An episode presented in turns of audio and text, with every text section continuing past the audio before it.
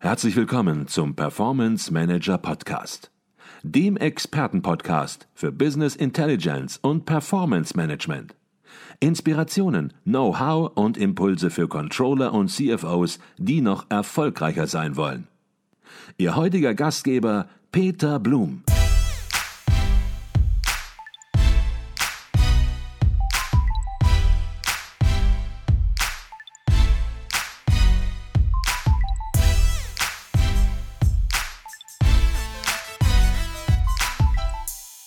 Herzlich willkommen im Performance Manager Podcast. Mein Name ist Peter Blum. Ich bin auf dem MENCON-Kongress, der größten Fachtagung für Management und Controlling in Nordrhein-Westfalen. Und bei mir ist Daniel Westermann von der NTT Data Business Solutions AG. Er ist dort Senior Expert Business Analytics und Information Management. Herzlich willkommen im Performance Manager Podcast. Daniel Westermann. Hallo Herr Blum, grüß Sie. Herr Westermann, Ihr Vortrag heute hier auf der MENCON lautet Aufbau einer integrierten Unternehmenssteuerung mit Prozessen, innovativen Konzepten und Best Practices, erfolgreiche Anwendungsszenarien realisieren. Kein einfacher Titel, aber auch kein einfaches Thema. Ähm, gehen wir ein bisschen in den Vortrag rein. Was verstehen Sie unter integrierter Unternehmenssteuerung? Warum ist das Thema heute so wichtig? Also ich glaube, die Nachrichtenlage sagt eigentlich schon, wie wichtig es ist. Wir fokussieren uns da momentan so ein bisschen auch auf das Thema Procurement-Krise, ja, das Thema Halbleiter. Und ich glaube, gerade im Thema Procurement-Krise wird klar, wie wichtig im Prinzip integrierte Steuerung ist. Das heißt, was für eine Auswirkung hat es, wenn ich im Procurement einen Teil nicht bekomme, was für eine Auswirkung hat es auf Sales, was für eine Auswirkung hat es auf Production und am Ende natürlich auch, äh, der Controller kennt es, in die G&V. Das heißt, mhm. hier wird es nochmal sehr, sehr deutlich und die Zeit heute macht es deutlich, sei es Corona, sei es Halbleiter, sei es die Rohstoffknappheit insgesamt, wie wichtig es ist, hier integriert zu steuern und nicht nur die Fokus auf vergangene Finanzkennzahlen zum Beispiel zu legen, sondern auch nach vorne schauen, wie wird sich das entwickeln in den nächsten Tagen, Wochen, Monaten. Ähm, daher aus unserer Sicht ein elementares Thema hier die integrierte Steuerung. Mhm. Wenn es um die integrierte Steuerung geht, da spielt natürlich der Finanzbereich mhm. weiterhin eine ganz, ganz wichtige Rolle. Die wird vielleicht sogar immer wichtiger werden. Und es gibt, Sie haben es gerade schon angedeutet, einen gewissen Trend von ja, Financial Planning und Analytics, FP&A mhm. sozusagen ja. abgekürzt, hin zu XP&A. Mhm. Und da werden jetzt manche sagen, Mensch, was hat er jetzt gesagt? Was sind das für Begriffe? Ja. Vielleicht sollten wir die erstmal nochmal erläutern und auch die Hintergründe der Entwicklung nochmal ein bisschen dezidiert darstellen. Gerne. Wir kommen ja vom Financial, vom FP&A-Klassenansatz, Financial Performance Analytics, heißt, ähm, da kamen so ein bisschen Neuerungen Richtung Budgeting, Forecasting, Predictive Szenarien. Das wird jetzt im Prinzip nochmal ergänzt und das XP&A, und das X steht ja im Prinzip für Extended, heißt, wir wollen Informationssilos innerhalb der Unternehmen aufbrechen. Wir wollen sagen, sollen die am Planungsprozess und am, am, Steuerungsprozess teilnehmen, die auch die Informationen haben, wie wird sich das entwickeln. Ein Beispiel, früher hat der Controller die Umsatzerlöse geplant und danach hieß es, ja, habt ihr ja geplant, ist ja nicht unsere Planung. Das heißt, im Bereich XP&A möchte man diese Verantwortung zurückgeben in die Bereiche, die auch das Know-how haben, um zu planen, die die Informationen haben, wie, wird sich, wie werden sich die Themen entwickeln. Und im Prinzip dieses X steht für Extended, das heißt für zusätzliche Informationen, zusätzliche Abteilungen teilnehmen lassen am Planungs- wie auch am Reporting-Prozess. Mhm. Aus unserer Sicht ein ganz wichtiges Thema eben, um den Controller den, den Prozess quasi beim Controlling zu lassen, aber ihn eher in die Moderation und in die Organisation zu führen, während die Planung der operativen Bereiche eben in der Abteilung liegt. Mhm. Das heißt, Steuerung äh, geht natürlich, das war immer schon so, alle an, aber man braucht auch entsprechend moderne Werkzeuge Absolut. in anderen Bereichen, wo es möglicherweise noch nicht moderne Werkzeuge mhm. momentan gibt. Im Finanzbereich, im Controlling ist das üblicherweise schon der Fall. Mhm. Aber ja, wenn man über Business Business Intelligence mhm. Tools redet, dann sind die dort sehr verbreitet. Aber in anderen Fachbereichen im Unternehmen, mhm. eben in diesem X sozusagen, was Sie angesprochen haben, ist das möglicherweise oder nicht nur möglicherweise sicherlich noch nicht der Fall. Jetzt ist es natürlich so, dass Business Intelligence Tools heute schon im Einsatz sind. Mhm. Viele Unternehmen arbeiten mit Business Intelligence Tools. Wie geht man so ein Thema jetzt an? Braucht man da neue Werkzeuge oder kann man es mit den bestehenden Werkzeugen organisieren? Reagieren? Also grundsätzlich kann man natürlich eine Planung so aufbauen, dass auch die modernen Funktionalitäten des bestehenden Tools auch in, in dem X, wir, wir, können auch gerne bei dem Thema bleiben, mit dem X genutzt werden können. Trotz alledem bietet, bietet natürlich neue Tools auch neue Möglichkeiten. Sprich, wenn ich jetzt nachdenke, ähm, Forecasting, sowas macht man natürlich nicht mehr heute mit jeder Forecast wird manuell ermittelt, sondern da nutzt man natürlich heute prädiktive Funktionen von modernen Tools, sprich Zeitreihenanalysen, Trendanalysen. Man bedient sich der Statistik und Stochastik, ähm, um den Prozess halt auch nicht ewig dauern zu lassen. Ne? Irgendwann kommt das Controlling ja aus der Planung ins Budget, in den Forecast, in den Forecast, in den Forecast ins Budget. Das heißt, hier möchte man natürlich durch ein Tool auch die Zeitabläufe der einzelnen Prozesse verkürzen. Und daher setzt man hier, oder ist ganz klar der Trend, den wir erkennen, deutlich auf prädiktive Szenarien und die statistisch-stochastischen Möglichkeiten hier und die wirklich dann auch nur in den neueren Tools eben verfügbar sind. Mhm. Sie haben angesprochen, dass die Zeitabläufe verkürzt werden. Wenn man so traditionell denkt, mhm. dann ist es ja so, dass ein Planungsprozess, ein Budgetierungsprozess mhm. durchaus schon mal drei, vier, fünf Monate Absolut. manchmal sogar dauern Absolut. kann. Und ähm, ja, danach kommen die Anpassungen und dann geht es ins Reporting rein.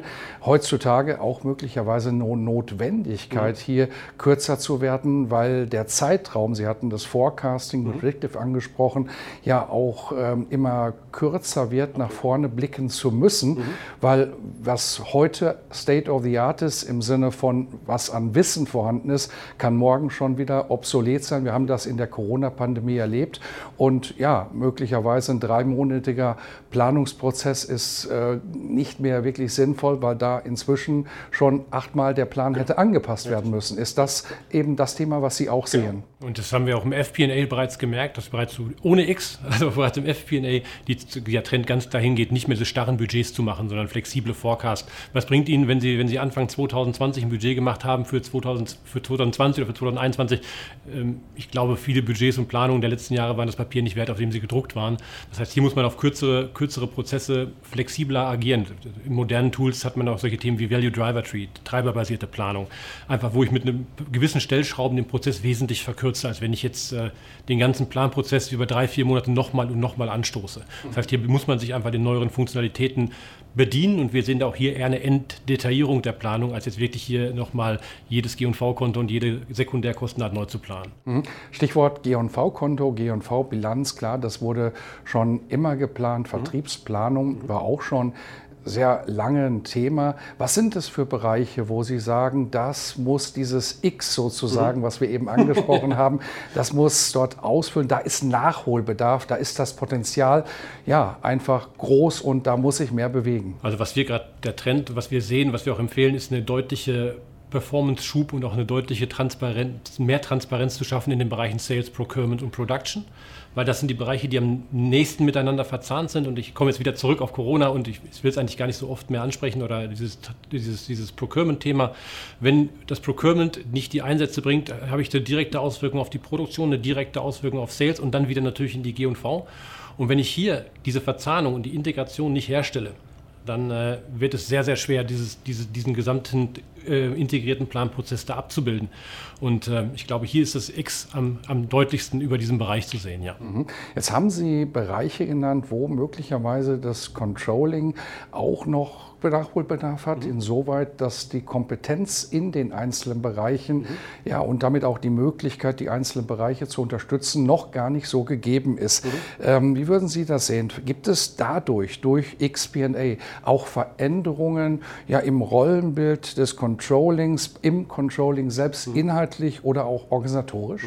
Ja, ich sag mal, dieser Trend, dass man ein Sparringspartner im Controlling ist für die einzelnen Fachbereiche, den gibt es ja schon länger, der wird auch stärker werden. Das heißt, wir geben ja im Prinzip die Verantwortung der Planung oder der Analyse nachher auch in die Fachbereiche zurück und sagen, ihr wisst, was passiert, ihr seid am nächsten dran. Aber trotzdem brauche ich natürlich einen Gegenpart, der sich auch mit den Themen durchaus auskennt und sich, da auch äh, reinarbeitet. Was wir halt im Controlling häufig sehen, ist Bereich der Einsatz von KI. Das heißt, der Controller soll ein bisschen entlastet werden, auch von ich suche und suche und suche und suche, sondern das System soll ihm natürlich schon entsprechend vorschlagen, Achtung, guck mal an der Stelle und guck mal an der Stelle. Und ich glaube, das sind so organisatorisch-fachlich Themen im Controlling, die werden immer mehr, immer stärker werden. Das heißt, man geht weg von dieser berichtenden Funktion, die, die übergibt man im Prinzip an das IT-System und geht hin und sagt, stellt die korrekten Fragen dann eben an die Sparringspartner in der Produktion, an die Sparringspartner im Einkauf und an die Sparringspartner im Sales-Umfeld. Mhm. Jetzt sind Sie ja auch im Softwareumfeld einigermaßen unterwegs und können Business Intelligence Tool, wenn wir es mal, mal ganz klassisch ausdrücken, können Sie beurteilen.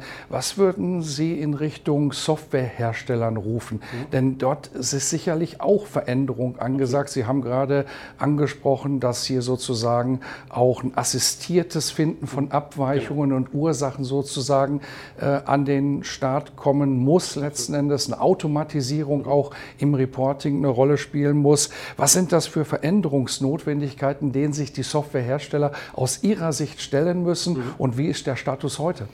Also ich glaube, wir kommen, wenn wir klassische BI-Projekte früher gemacht haben, kamen wir immer, glaube, wenn wir aus der Business Analytics-Schiene kommen, ging es immer, wir machen Reporting über MM, wir machen Reporting SD, also ich spreche jetzt immer so ein bisschen im SAP-Jargon, über ähm, FICO und so weiter. Und ich glaube, das geht ganz klar davon weg und wir erleben es bei den großen Projekten heute schon, dass man hingeht und baut solche Projekte im Prinzip nach Prozessen auf. Ja, ich gebe mal zum Beispiel Record to Report oder Lead to Cache.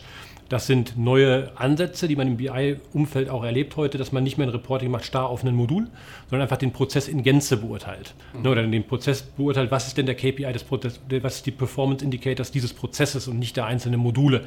Da wird es aber wieder spannend, weil wir haben Sie beim Kunden häufig das Problem, wo finde ich denn noch diesen allgegenwärtigen Process Owner, ja, der, der den ganzen Prozess von vorne bis hinten kennt.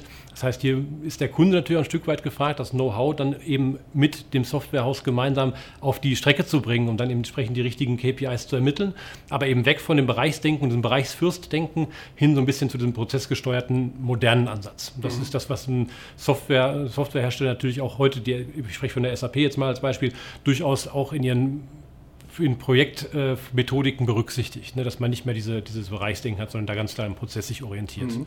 Jetzt haben Sie es gerade schon gesagt, es geht nicht nur darum, ein Stück Software einzuführen, vielleicht ging es auch noch nie darum, ein Stück Software einzuführen, aber was sicherlich dazu kommt, ist Prozessketten einfach viel enger im Blick zu halten. Und ja, das ist ja auch der Trend, Sie haben gerade einige Standardprozesse im Unternehmen genannt, ändert sich dadurch auch die Art und Weise, wie Business Intelligence Projekte, ich bleibe mal bei mhm. diesem klassischen Begriff, der ja auch doch wieder sozusagen ein Aufleben sozusagen in jüngster Zeit äh, erlebt, ähm, ähm, ja, ändert sich was an der Art und Weise, wie solche Projekte angegangen werden sollen und müssen?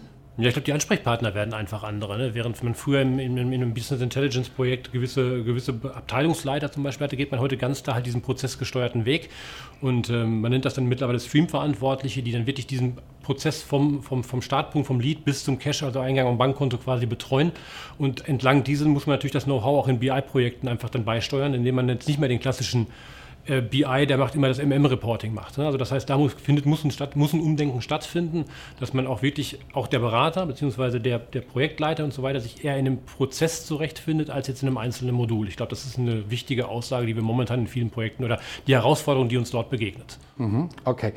All das betrifft das Controlling und äh, wird auch das Controlling verändern. Jetzt haben Sie in Ihrem Vortrag noch weitere Top-Trends mhm. im Controlling herausgearbeitet und ja, wir möchten den Podcast natürlich nicht beenden, ohne auch über diese Top-Trends, ja. die Sie sehen, ja. entsprechend kurz mal einmal gesprochen zu haben. Ja. Was sind das für Top-Trends für Controlling? Welche Auswirkungen werden Sie fürs Controlling aus Ihrer Sicht haben? Also ich glaube, wir können das, über, den, über das Thema können wir wahrscheinlich jetzt die nächsten zwei, drei Stunden äh, gerne diskutieren, aber ich habe einfach mal so fünf Themen für mich jetzt mitgenommen oder drei, vier, fünf Themen, die ich gerne mal so anbringen möchte, was wir momentan sehen. Das ist ganz klar der Einsatz von XP&A im Controlling, klar, darum dreht sich momentan halt vieles. Das ist aber auch der Einsatz von KI im Controlling, sprich, was ich auch mal eben in, bei der anderen Frage gesagt habe, das Thema äh, nicht mehr suchen, sondern guided zum Problem führen lassen. Mhm. Und was wir halt momentan erleben, ist, wir, Sie kennen ja, wir kennen ja alle diese Dimensionen, Balance Scorecard, ja, Finance, Entwicklung, Prozesse, Kunde. Da wird immer mehr der Trend kommen Richtung Sustainability, äh, Diversity. Das heißt, das sind auch Themen und KPIs, die vielleicht das Controlling vor zehn Jahren noch gar nicht auf dem Schirm hatte, die heute sehr, sehr wichtig sind, auch für ein Unternehmen nach außen hin. Und da sind Herausforderungen, wie messe ich denn überhaupt Sustainability? Ja, ich kann ja für mich eine Produktion haben, die allen Standards, äh, allen Standards entspricht. Mein Vorproduzent produziert in Bangladesch für 2,40 Euro pro Stunde. Ja. Das heißt, wie messe ich überhaupt meine Sustainability? Das ist, glaube ich, momentan so ein Problem. Diversity ist, denke ich, ein bisschen einfacher zu messen, aber auch ein nicht minder wichtigeres Thema. Und das sind halt wie ich schon mal sagte, eigentlich Themen, um die vor zehn Jahren im Controlling kein Mensch gesprochen hat, mhm. die heute halt in aller Munde sind und sich, glaube ich, auch kein Unternehmen leisten kann, eben auf diesen wichtigen Dimensionen nicht mehr zu reporten, beziehungsweise Unternehmen auch durchaus daran zu steuern. Das haben Sie natürlich nochmal ein großes Thema angesprochen, Nachhaltigkeit und natürlich auch Nachhaltigkeitscontrolling, mhm. Nachhaltigkeitskennzahlen mhm. ins Reporting zu übernehmen. Dann auch das Thema Single Point of Truth natürlich, weil hier kann man viele Meinungen haben. Und es geht natürlich auch darum, wenn man ein bisschen über den Tellerrand des Unternehmens hinausdenkt, hier in gewisser Weise einen Standard zu mhm. organisieren, weil Investoren, wenn man es mal von ganz oben sich anguckt, interessieren sich natürlich auch in der Risikobewertung von Unternehmen dafür, ähm, hier entsprechend ein sauberes Reporting zu haben, was das Thema Nachhaltigkeit angeht. Und ich denke, ähm, da wird entsprechend einiges inhaltlich passieren. Mhm. Glauben Sie, dass die Werkzeuge selbst, die Tools selbst, die im Einsatz sind, das abbilden können, dass es mehr eine inhaltliche Frage ist oder werden hier auch Spezialtools entstehen müssen? Also ich glaube, Sie haben es gesagt, wir reden über Single Source of Truth, Big Data und so weiter, die natürlich allen Einfluss dann am Ende auch auf solche Kennzahlen und Dimensionen haben werden. Aber ich glaube, am Anfang muss es inhaltlich diskutiert werden, ne? eine Vergleichbarkeit zu schaffen zwischen verschiedenen Unternehmen. Es geht ja nicht nur um den CO2-Footprint als Beispiel im Thema Sustainability, der ja gern genommen wird, aber wir müssen natürlich eine Vereinheitlichung haben, auch von Kennzahlen nachher. Und ich glaube, das wird, die, das wird die große Herausforderung inhaltlich. Ich sehe sie wirklich in der Tat eher inhaltlich als Tool getriggert, zu sagen, wie kommen wir an die Informationen überhaupt. Das wird ein langer Prozess werden und es ist auch in vielen Projekten momentan auch ein bei vielen Kunden, sage ich mal, noch ein Stoch an dem Nebel, weil sie sich halt auch noch nicht sehr lange mit dieser Thematik beschäftigen. Jetzt aber die Notwendigkeit sehen aus den Punkten, die Sie gerade genannt haben, Stichwort Investoren. Kein Investor äh, sagt, lässt sich heute nicht mal die Auskunft geben über die Sustainability des Unternehmens.